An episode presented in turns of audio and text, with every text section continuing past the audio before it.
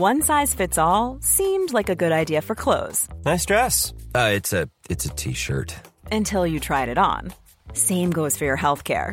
That's why United Healthcare offers a variety of flexible, budget friendly coverage for medical, vision, dental, and more. So, whether you're between jobs, coming off a parent's plan, or even missed open enrollment, you can find the plan that fits you best. Find out more about United Healthcare coverage at uh1.com. That's uh1.com. There's never been a faster or easier way to start your weight loss journey than with PlushCare. PlushCare accepts most insurance plans and gives you online access to board-certified physicians who can prescribe FDA-approved weight loss medications like Wigovi and Zepbound for those who qualify.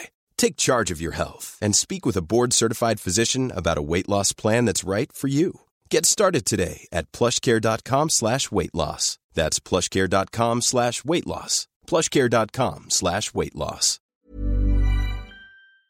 Les gens, est-ce que dans ton entourage, ta famille, est-ce que euh, on te disait tu dois avoir des amis imaginaires, certains? Est-ce qu'ils t'ont déjà. euh, Ben, c'était pas tellement les amis imaginaires, mais j'avais des questions qu'on me disait un peu trop existentielles pour une petite de mon âge, là.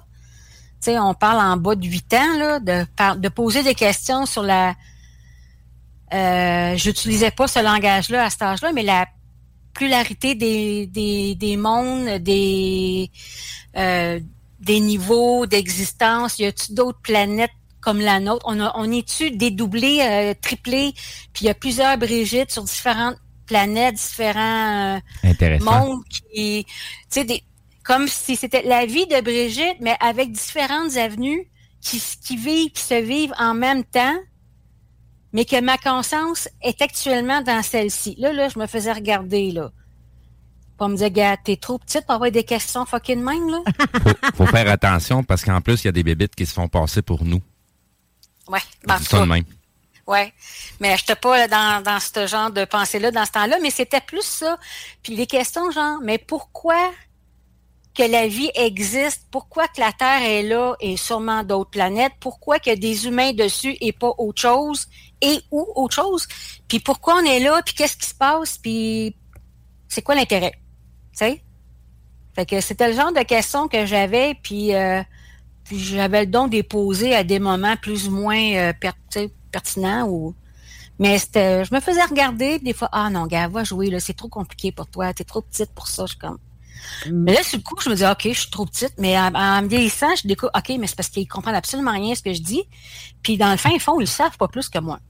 Fait que j'ai compris que les adultes ne savent absolument pas tout. Ben oui, tout à fait. Mais en même temps, est-ce que dans ta famille, il y a des gens qui ont quand même, que ce soit des cousins, tantes, oncles Ouais. ou peu importe, qui sont ouverts d'esprit sur ces sujets-là? Oui, ma mère, OK.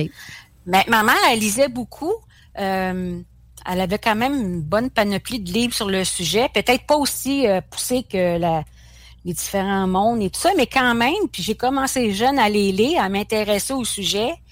Et puis, euh, ce qui est drôle, c'est que ma mère, c'était plus cérébral, son affaire. Elle lisait, puis tout ça. Mon père, il lisait pas, puis il voulait rien savoir, puis il avait peur des morts, des morts, puis tout ça. Mais avec le temps, j'ai compris que c'était parce que probablement qu'il ressentait des choses, mais c'était too much, là. Tu sais, c'était comme, non, moi, je vais pas là. Tu sais. fait que euh, je- crois que ça serait ça, le- les raisons. Puis moi, euh, j'avais, j'en parle dans mon livre, ça, j'avais parlé euh, avec un de mes cousins que justement, j'ai raconté que on parle beaucoup de la matrice ces temps-ci sur les réseaux sociaux puis tout ça. Puis j'expliquais à mon cousin que la vie qu'on mène actuellement, c'est faux. Je veux dire, on est comme en train de rêver, on est comme des c'est le même principe que quand nous on met des bébites dans un pot puis on les regarde euh, grouiller, on les regarde vivre, mais dans le fond c'est la même chose. Il y a, il y a des des quelqu'un qui nous observe en train de vivre notre vie d'humain, mais quand on meurt, ben là on se on se réveille en dehors du pot. Ça n'a rien à voir avec ce qu'on voit sur la planète, c'est autre chose. Là, mon cousin, il on avait quoi? 7 ans, 6 ans, là, tous les deux. Lui, il me regardait avec un air de Hein? Ça n'a pas été plus loin, là, mon cours, là. Mais moi, j'étais convaincue de ça. Puis qu'il y avait effectivement des, des êtres intelligents qui nous observaient. Point.